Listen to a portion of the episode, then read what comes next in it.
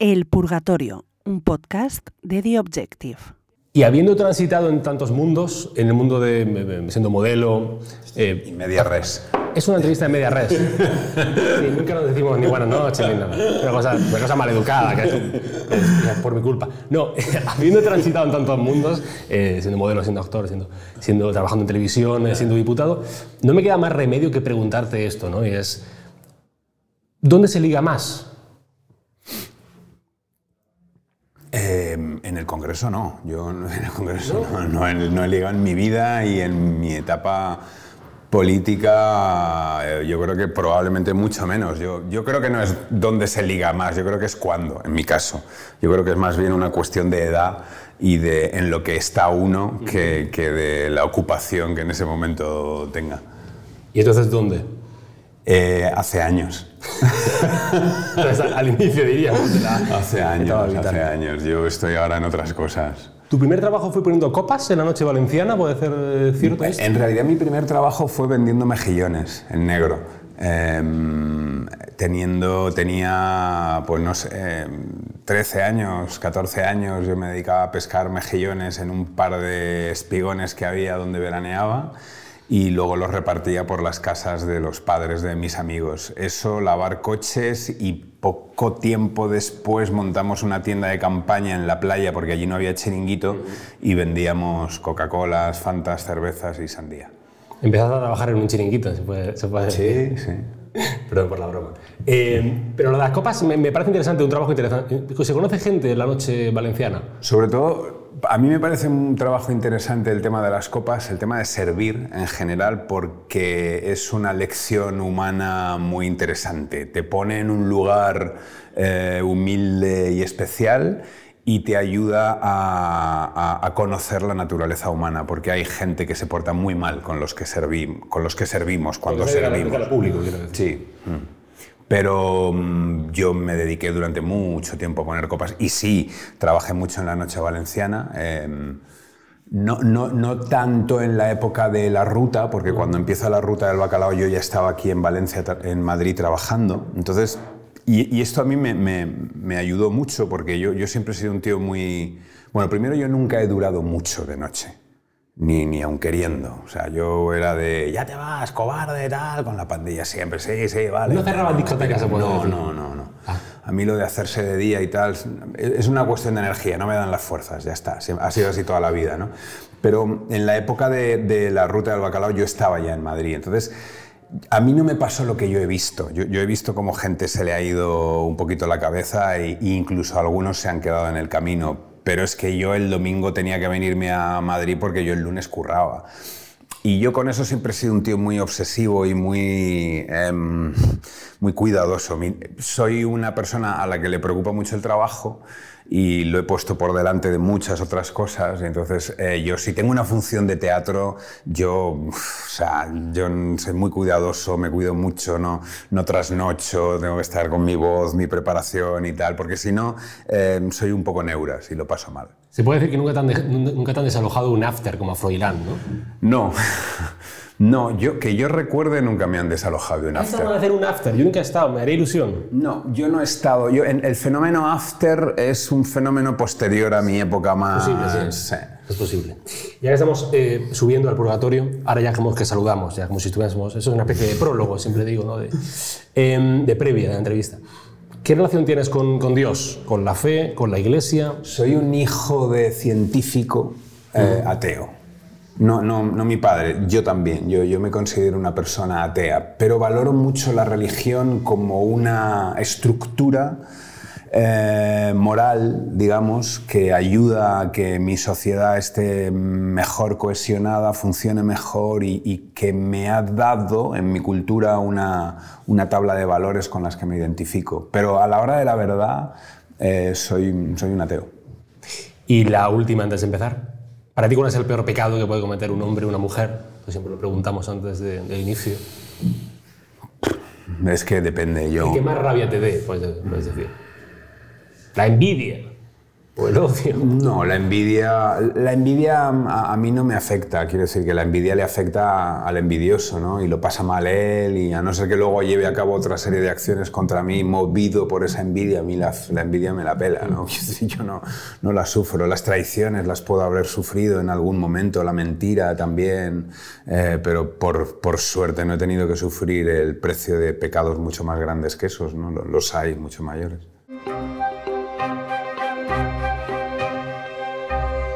Tony Cantó, bienvenido al Purgatorio de Muchísimas gracias, es un placer. Ahora ya sí es como que entramos, ya. Ahora ¿no? sí. Es una cosa Vale. que- sí. Lo otro era. Bueno, ¿quién no conoce a Tony Cantó? Se puede decir, claro, pero quien no conoce a Tony Cantó es porque no quiere. Es porque no quiere, porque en España, digo. Porque Tony Cantó lleva los últimos, no sé, 30 años de su vida teniendo exposición pública. Más. Más, más años todavía. Sí, 40. 40 años. 40, 40 años. 58, yo me vine aquí a Madrid con 18 añitos. El otro día le hice una entrevista en, en mi programa en, en 7NN a, a David Summers y le puse un vídeo de una película en la que ambos estábamos compartiendo escena de hace 38, 39 años. Eh, Suéltate el pelo de su padre. 40 años de exposición pública. Sí, ha, estado, ha sido modelo, eh, es actor, eh, eh, eh, ha trabajado en televisión, trabaja ahora en 7N en televisión con un programa que se llama Con Tony. Ahora hablaremos de 7NN y del programa. Eh, eh, ha trabajado en la política.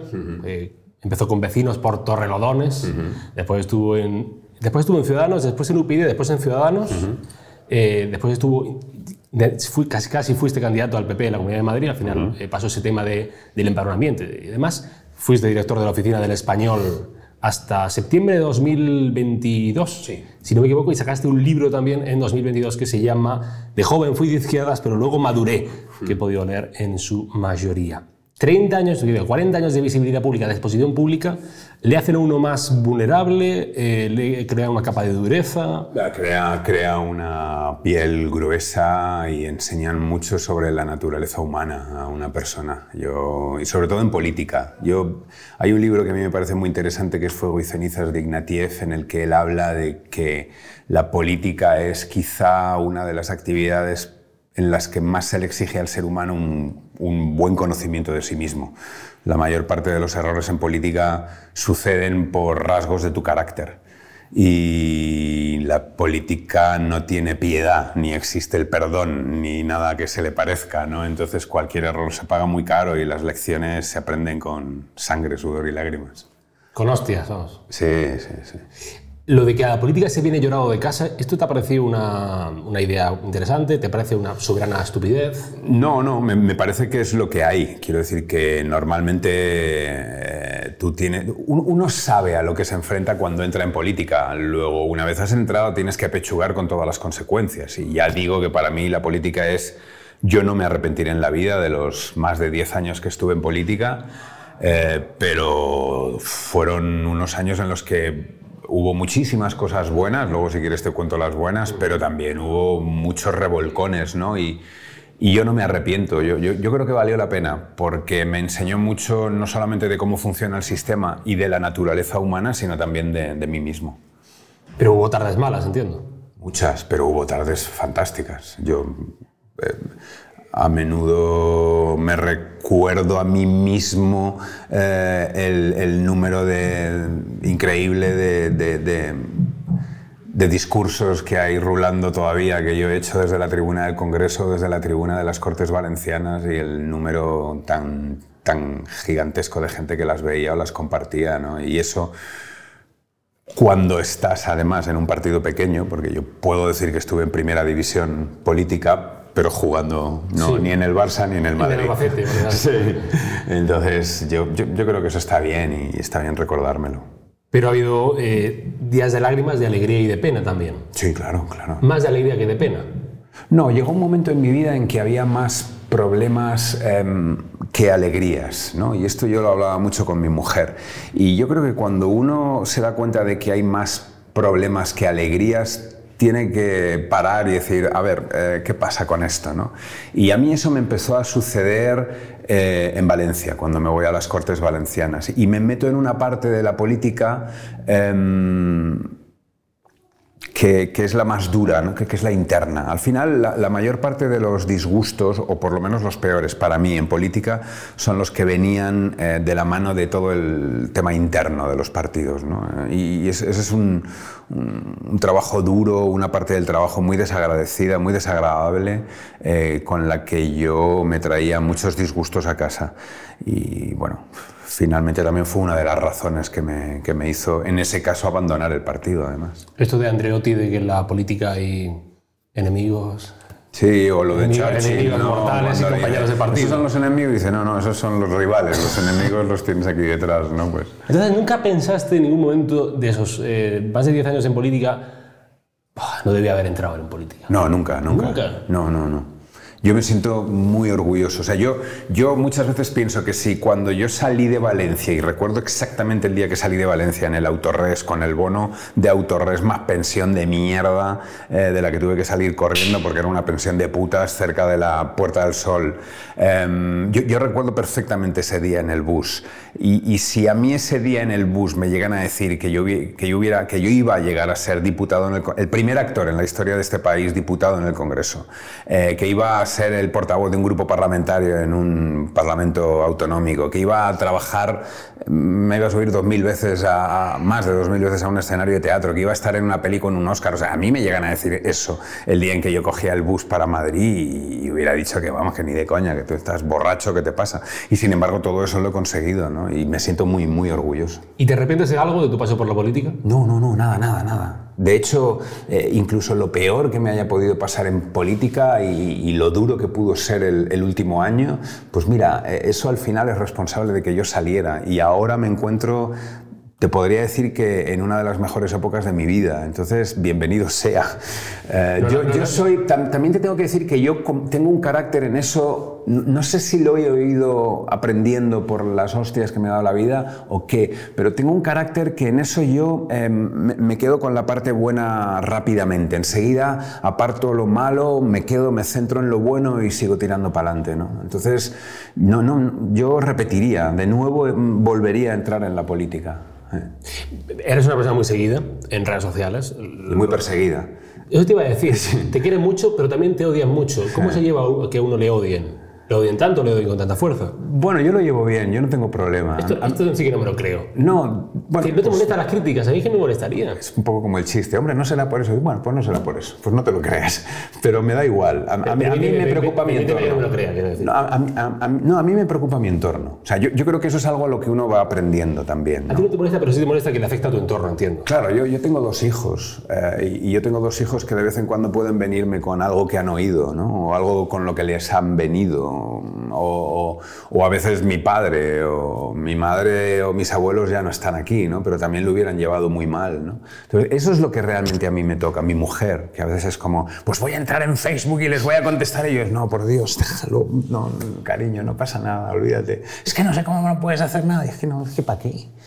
Si es que da igual, no, no, Uno se hace inmune al odio. Bueno, yo creo que sí. Luego hay días, evidentemente, en que si a lo mejor estás un poquito más bajo y tal, te puede afectar, pero yo he ido aprendiendo a que eso no me afecte y además enseguida uno puede ver Si tenemos obras, en, tenemos obras en el un hater Sí. en acción. Esto uno no puede ni hablar tranquilamente en el purgatorio. Uno eh, enseguida aprendes a, a ver quién es el que te hace la crítica eh, y entonces todo queda muy claro, o qué medio la refleja, aunque sea una crítica de un bot de mierda, y entonces todo queda muy claro y uno entiende por qué está eso en movimiento, ¿no? O sea que, bueno, ¿Y que alguien te llame moderado es para ti un insulto? moderadito, ¿no? En plan... No, es que me da igual, me da igual. Yo no me considero un moderado. De hecho, yo, creo que con el tiempo me he ido mm, em, haciendo cada vez más... em, me he ido extremando, pero en las formas, no en el contenido. Es decir, yo, yo sigo pensando lo mismo que pensaba hace bastantes años. No, no, mi, mi- mi ideología realmente no ha cambiado. Pero sí que tengo una forma un poquito más bestia de comunicar las cosas o de enfrentar las ideas de, de, de- de- de la izquierda, sobre todo en estos momentos, ¿no? porque sí que ah, viendo cómo me han tratado, viendo sus contradicciones o lo que ellos están haciendo ahora, sí que me he puesto un poquito más bestia, pero es en la forma, no en el fondo. Mi ideología sigue siendo la misma. Y que te llamen equidistante eh, también No me considero un equidistante, o sea que si me lo quieren llamar, que me lo llamen. Pero, por ejemplo, ¿te molesta que haya estos moderados en la política?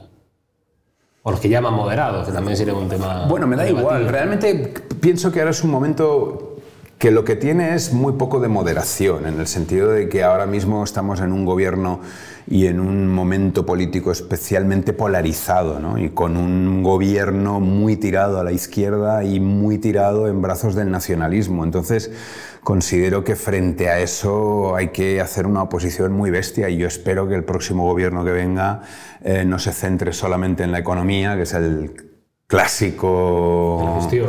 en la gestión económica y tal, sino que deshaga muchas de las cosas que está haciendo este, este gobierno. ¿no? De joven fui de izquierdas, pero luego maduré. Es el título provocativo de esta biografía Mm. de Cantó.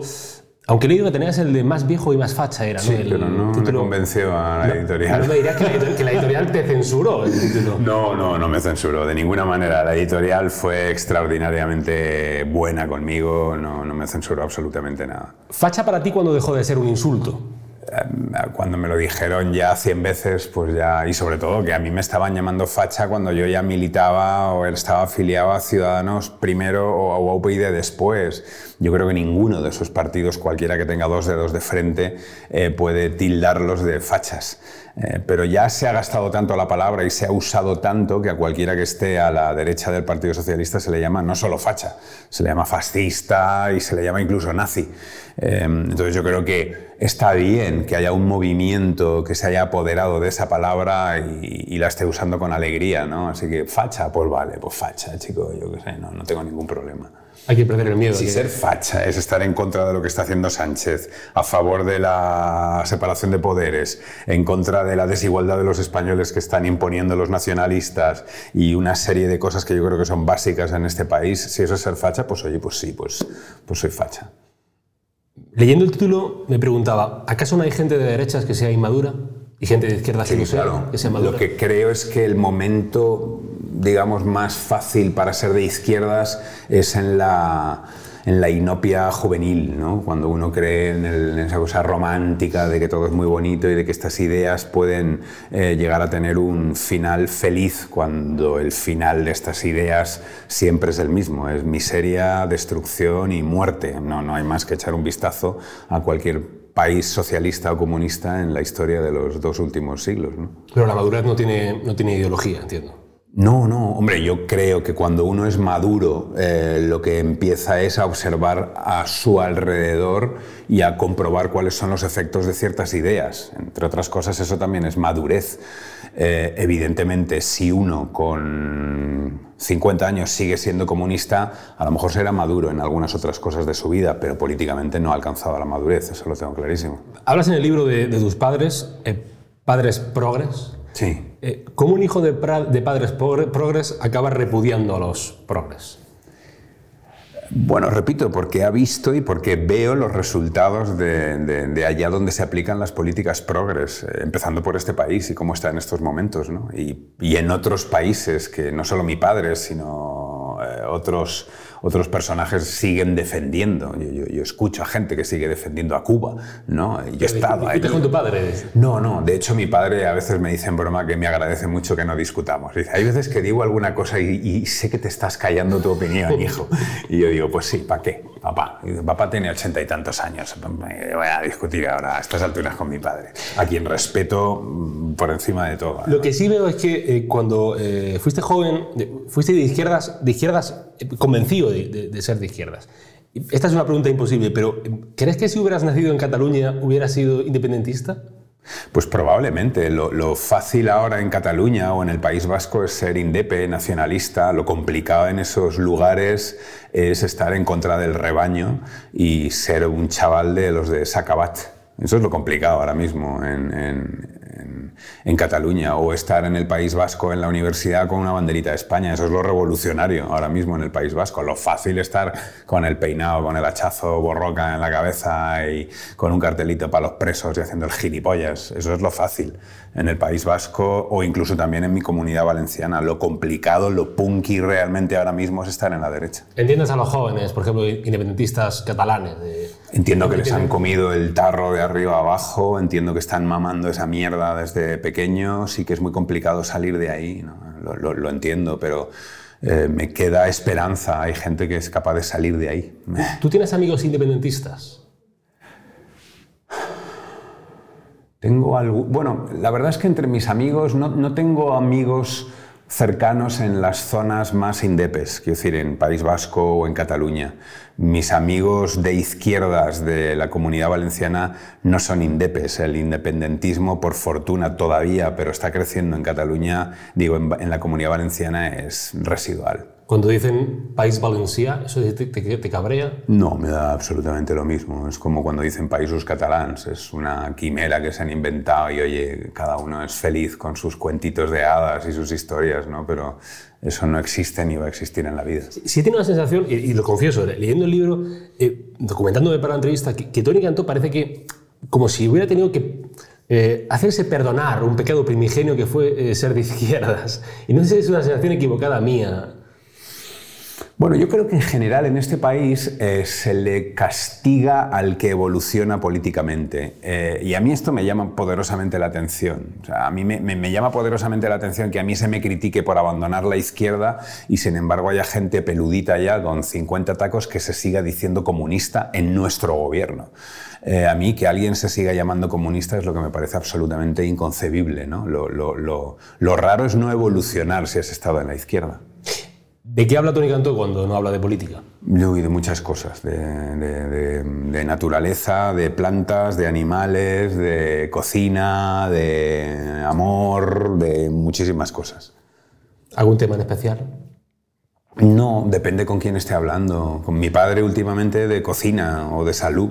Eh, con mi mujer del día a día y de, no sé, de muchas cosas. Tengo, soy muy afortunado en Vivo con una mujer que es absolutamente maravillosa, de la que estoy enamorado hasta las trancas y, puedo decir que en ese sentido, como en el laboral también, ahora estoy viviendo el mejor momento de mi vida. Te iba a preguntar más para el final, pero ya que mencionado tu mujer, te lo pregunto. ¿La conociste en una cita ciegas? No, la conocí a través de las redes sociales. Y queda, sí, bueno, quedamos, eh, pero no era ciegas porque nos ah, habíamos pues visto. Ya se sabía, claro. Nos, habíamos visto. hubiera puesto muy A mí esas cosas me, ponen muy nervioso. No, yo nunca he ido a una cita ciegas, pero sí que nos habíamos visto ya por redes, habíamos conectado y, y nos habíamos escrito. Y sí que es cierto que ella venía con, mucho, con mucha prevención porque claro, no, porque era como este, un político, a ver ¿qué, qué, coño me va, me va, a contar a mí este tío de político de cualquier cosa. No hablamos de política en ningún momento. Me citó en el restaurante de una amiga, un lugar público con mucha gente, por si acaso yo era un enloquecido peligroso. Eh, y la verdad es que desde entonces no nos hemos separado. es yo estoy muy, muy, muy feliz. Ya te digo que ahora mismo, en, eso y en todo en general, yo tengo la sensación de que estoy viviendo uno de los mejores momentos de mi vida. Pero siempre que conociéndote, eh, la gente que te, y yo que te he conocido hoy, que das otra imagen en redes sociales que no la tienes en persona, porque tú en persona eres una persona afable, creo que educada, correcta, y tal cual. Y en redes, subo al estrado... Y en redes eres otro. Bueno, no en redes, en general cuando, cuando practicaba política porque ahora ya en redes también he bajado mucho la actividad, pero cuando practico política o cuando subo al estrado yo confronto. Y yo creo que eso es lo bueno de la política y lo que a mí me ha premiado mucha gente. Me he ganado muchos enemigos y muchos odios también. ¿A qué política te gusta dar hostias? Por hablar más o menos claro, ¿no? Sí, recibirlas. Es decir, lo que me gusta es combatir. Este es el perfil que yo tenía en política para lo que yo valía realmente y yo subía, confrontaba, les ponía las contradicciones delante y yo creo que por eso tenía éxito. Em, porque la gente valora la valentía, ¿no? Y yo creo que eso es lo que hacía y eso evidentemente también tiene un coste, ¿no? Dijo François Mitterrand, que habla francés, el presidente de la República Francesa. ¿Tú hablas francés? Sí. ¿Cómo se dice? François Mitterrand. Mitterrand. Mitterrand. Que, no, está tan mal, la verdad. El presidente de la República Francesa dijo aquello de el nacionalismo es la guerra. Bueno, se ha em, demostrado, ¿no? Claro, siempre estamos tan con el nacionalismo vasco o con el eh, catalán, pero quería preguntarte por ¿En España hay, nacionalismo español? Yo no lo conozco, yo no creo que haya un fenómeno de nacionalismo español. Esta es una frase muy manida por el nacionalismo catalán, vasco, etcétera, etcétera, pero no hay un nacionalismo eh, como tal español que se pueda comparar a lo que estamos sufriendo a causa de unos nacionalismos que son racistas, básicamente, que, son, eh, que, miran al, al extremeño, al valenciano, al andaluz con desprecio desde arriba, que son clasistas y que exigen ser eh, tratados de, otra forma. ¿no? Eh, de hecho, vivimos en un país en el que hay varias quiebras de la libertad, de movimiento y de la igualdad enormes por causa del nacionalismo. Es, es alucinante que un vasco tenga el doble de recursos por cama hospitalaria o, alumno que, que, un valenciano, ¿no? o, es alucinante que uno de Albacete no pueda trabajar en varias comunidades autónomas por las barreras lingüísticas. Eso es el nacionalismo. Yo, yo que soy de Granada siempre digo, nunca podremos ser independentistas porque somos pobres. Mm, tú nunca podrás trabajar en la comunidad valenciana, tú nunca podrás trabajar en... No, podrás ser funcionario en muchas comunidades autónomas y sin embargo en Granada podrás ver como un catalán, un vasco, un valenciano podrán optar a trabajos a los que, de los que te podrán apartar. Y, eso, a mí, que se ve con una mm, naturalidad impresionante en este país, a mí me parece una cosa... De eso se quejaba un profesor mío de, instituto, que era vasco, y decía, es que aquí venimos siempre de fuera y tendríamos que tener que hacer un examen como de... De español, coño. No, para empezar, un examen de español a la mitad de los indepes y no lo apruebas. No sé si de español, no sé de español, pero sí decía como de, como de culturilla. Que, sepa qué es el flamenco, por ejemplo. Bueno, él te lo está diciendo desde su lado, porque él está acostumbrado a que pase lo, lo opuesto. Es decir, que para llegar allá y meterte allí a dar clases o a ser médico, etcétera, etcétera, tengas que tener un nivel de, de euskera, ¿no? Y a mí eso me parece una absoluta locura. Uno de los capítulos del libro lo encabeza una frase de Antonio Escogotado que dice, la extrema derecha es un invento de la extrema izquierda. Es cierto, no hay nada, con, no hay nada eh, en el lado de, la, derecha comparable a lo que tenemos en estos momentos en la izquierda de nuestro país. ¿No hay extrema derecha en España? No, yo en eso, como en muchísimas otras cosas, yo tuve la suerte de estar con él poquito antes de que muriera, con Antonio, supongo que lo habrás leído en el libro, y fue una tarde maravillosa, muy divertida también por un par de las anécdotas que, que cuento con él pero estoy completamente de acuerdo con él. La, extrema derecha es un invento de la extrema izquierda. Aquella extrema derecha peligrosa que sí que existió en nuestro país no existe. Sin embargo, sí que hay una extrema izquierda antisistema que existe y que está en las instituciones y que ocupa algunos ministerios incluso, y eso es acojonante. Eh, y luego aquella otra frase que yo siempre recuerdo de Antonio era que antes que que es más importante eh, crear riqueza que compartirla. leyendo sobre tus primeros años en Madrid, dices, llegué a Madrid siendo un gilipollas engreído, lo sé, sigo siéndolo a menudo, pero ahora al menos soy más consciente de ello. Eh, perdón por la pregunta, que así formulada parece muy bestia, pero ¿cómo te diste cuenta de tu gilipollas? Muy tarde, muy tarde. Yo ahora reviso algunas cosas que yo hice o que yo hacía o que yo decía entonces y me da un poco de vergüenza, pero también debo decir que ese engreimiento o esa seguridad en mí mismo fue la que me permitió venirme aquí sin conocer Madrid ni conocer a nadie a la aventura. ¿no? Sin ese engreimiento probablemente no hubiera sido capaz de liarme la manta a la cabeza y venirme aquí a buscarme la vida. Así que por un lado todo tiene un lado luminoso y otro lado más, más oscuro. ¿no? Por un lado aquello a veces digo, Dios mío, mi vida es qué, qué horror cómo era. Pero sin ese engreimiento y esa confianza en mí mismo no, no, lo hubiera hecho, no me hubiera venido en la vida. Y escribes también, tuve la suerte de coincidir y hacer amistad con personas maravillosas. Ya he hablado de Montesinos, pero también estaban Miguel Bosé y toda su familia, cuya casa siempre abierta. Te encontrabas personajes alucinantes, Las Costus, El Capi, Paquito Clavel, Tino Casal, Alvarado, Viviana, Olvido, los hermanos Berlanga, Manolito de la Fuente. Yo estaba en una nube. Cuéntame cómo era esa casa de, Miguel Bosé. ¿Tú, cómo conoces a Miguel Bosé? ¿Cuándo te hablas amistad? Yo le conozco aquí en Madrid a través de amigos comunes y, como yo, mucha gente pasábamos por aquella casa y aquella casa era... ¿Pero que, estaba abierta de par en par? Sí, sí. Aquella casa era una... No, no era una locura, o sea, no, no, no, te esperes fiestones, no, no. Era una locura en el sentido de, de la gente por la que allí pasaba, ¿no? Eh, Miguel en eso siempre ha sido una especie de hechicero. A Miguel le gustaba mucho y seguro que le sigue gustando. Hace meses que no le veo o años que no le veo casi, aunque de vez en cuando hablamos, ¿no? pero le gustaba mucho juntar al personal allí. ¿no? Y, yo creo que es algo que sucedió desde que él era niño. Eh, su padrino era Picasso.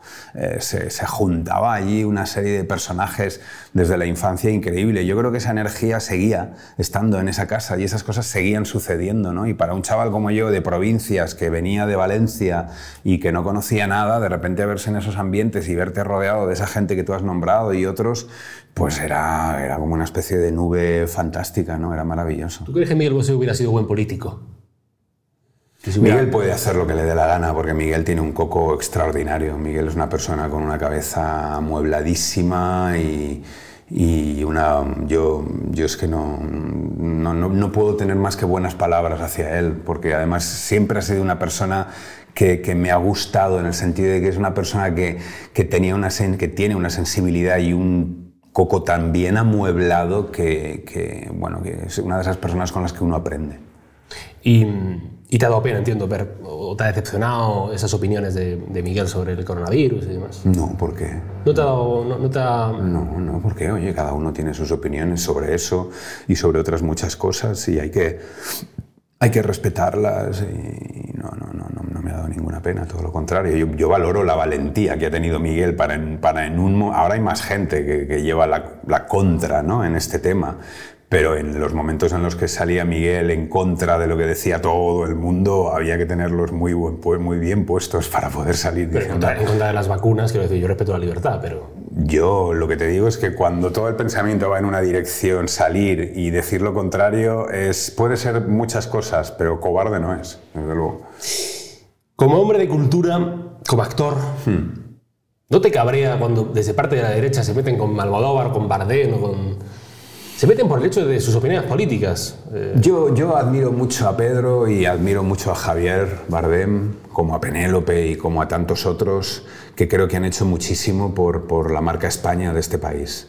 Y luego, si quieres, hablamos de, del, del, concepto, eh, la, la, digamos, la clase cultural o artística de este país y cómo se comporta políticamente, ¿no? Pero, pero ahí me has esquivado, pero ¿te cabrea o te cabrea? Yo, yo sí, yo, yo, pero que, decir, yo, yo decir, entiendo las, las, críticas, puedo entenderlas y que no te gusta Almodóvar, pero meterse con las películas de Almodóvar, que son una marca de España, al fin y al cabo. Yo ya te he empezado. Sus políticas? No, no, yo he empezado diciéndote que, que yo, vamos, yo, yo, yo trabajé sí, con sí, él y no puedo tener más que buenas palabras para él y, y creo que tanto él como como Bardem o Penélope han hecho más, ya lo he dicho en alguna ocasión, por la marca España que cualquier otro gobierno de este país. Eso para empezar, ¿no? Entonces eso hay que valorarlo como lo que es. Hace muchos años nos decían que una gente como él o como Antonio Banderas, que está haciendo un trabajo extraordinario también, iban a ganar Oscars o iban a estar en el nivel en el que ellos están y nadie nos lo hubiéramos creído. Y ya vemos con total naturalidad que él o Penélope ganen un Oscar y, y, y a veces perdemos la, el, el, el, sentido de lo que eso realmente significa y lo complicado y lo difícil que es, ¿no? Y el tremendo éxito que supone. Lo que sí que sucede, dicho esto, uh -huh. es que creo que de alguna manera la clase cultural o la clase artística de este país ha sido injusta en sus valoraciones políticas y ha sido cobarde. Yo he pertenecido a un partido político que se llamaba Ciudadanos que impuso al Partido Popular eh, eh, la bajada del IVA cultural. Y esto fue un, un, una cosa más que yo creo que habría que agradecer a Albert Rivera que se empeñó en que eso se llevara a cabo.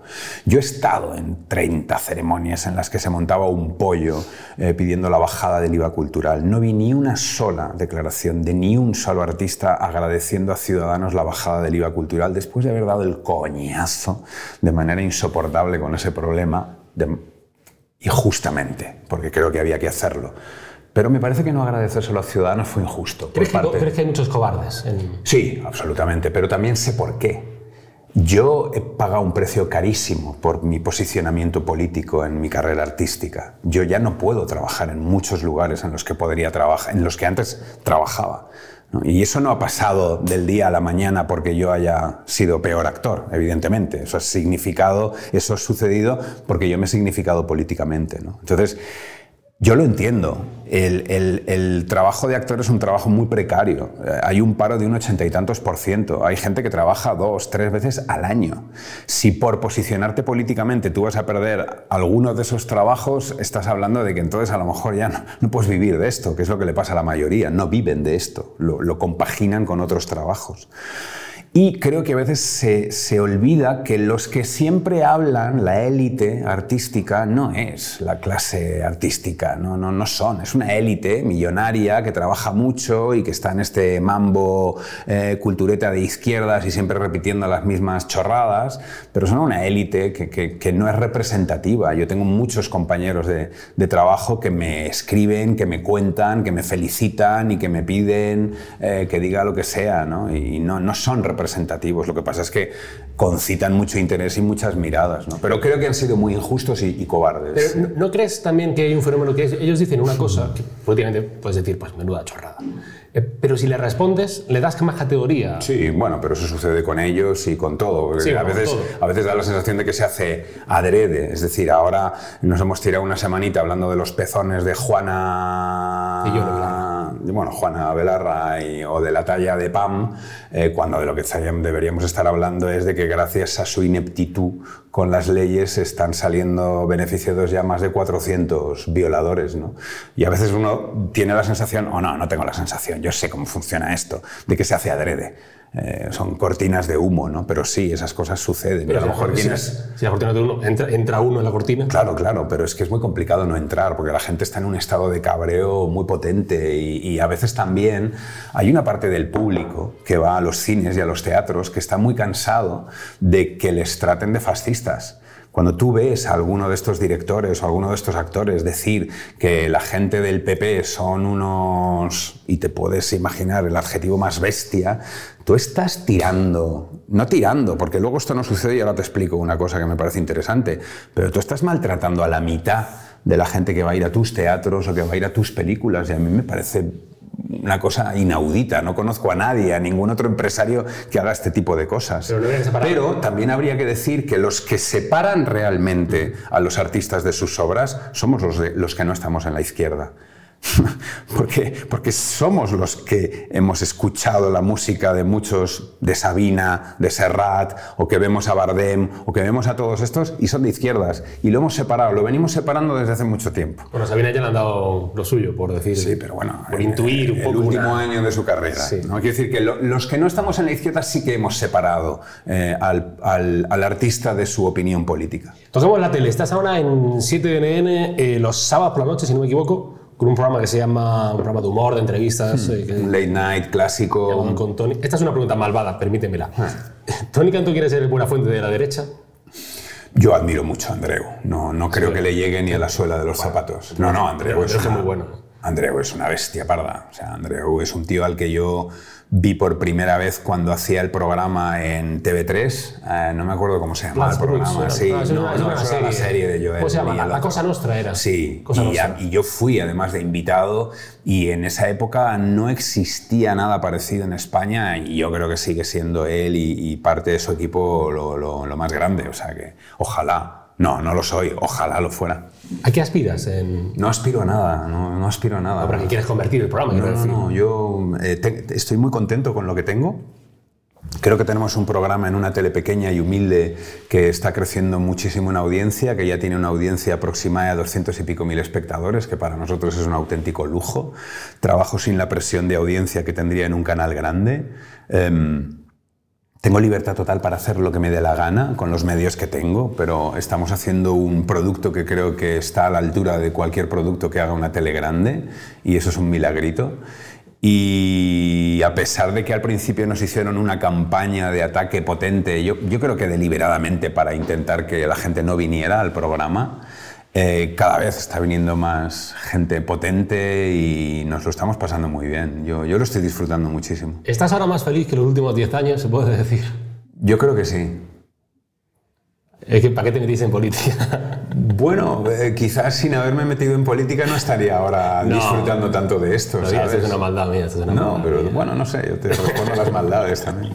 Bueno, eh, para ir cerrando, dos cositas, eh, dos preguntas. Sí, empezamos hablando de los pecados, te termino preguntando dónde, cuándo y cómo has sido más feliz, o si es ahora, que imagino que a lo mejor ahora puede ser una etapa muy bonita de tu Yo vida. evidentemente creo que cuando he sido más feliz es en el paraíso del que hablo en el libro y al que sigo volviendo, ¿no? que es en las playetas de, de Benicassim. Bueno, no es Benicassim exactamente, solo pesa, pero es donde yo pasé mi niñez. Yo creo que el paraíso es la niñez y, y para mí la niñez es eso, son la pandilla con la que me sigo viendo allí y la energía que uno tiene a esa edad y, y las posibilidades que tiene por delante. ¿no? Eso es lo más cercano que yo he vivido a la felicidad.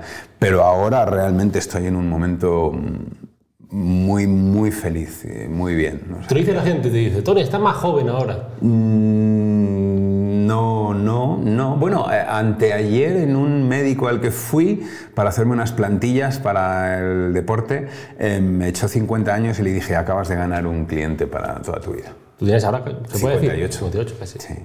¿Y cuál ha sido el milagro de tu vida o los milagros de tu vida? Bueno, yo, yo creo que la mujer con la que vivo ahora es un milagro y mis hijos son tres milagros. Uno que ya no está conmigo, pero son tres milagros más en mi vida. Sí. Y, Y- y mi familia en general, mis hermanos, mis, mis cinco hermanos, mi padre, mi madre, mis abuelos que ya no están, to- toda mi familia ha sido un milagro. Y ya la última, la ultimísima, eh, fuiste director de la Oficina del Español. Hmm. ¿Crees realmente que hace, que hace más por la difusión del español? ¿Una oficina, el Cervantes, un instituto cualquiera, tal? ¿O el reggaetón por la difusión del español? Las dos. Em, yo creo que la oficina del español y yo estamos mejor separados. Yo- a mí me va mejor y a la oficina también. Creo en la oficina del español. No solo existe aquí, existe en Andalucía, existe en Castilla y León, existe en todas partes.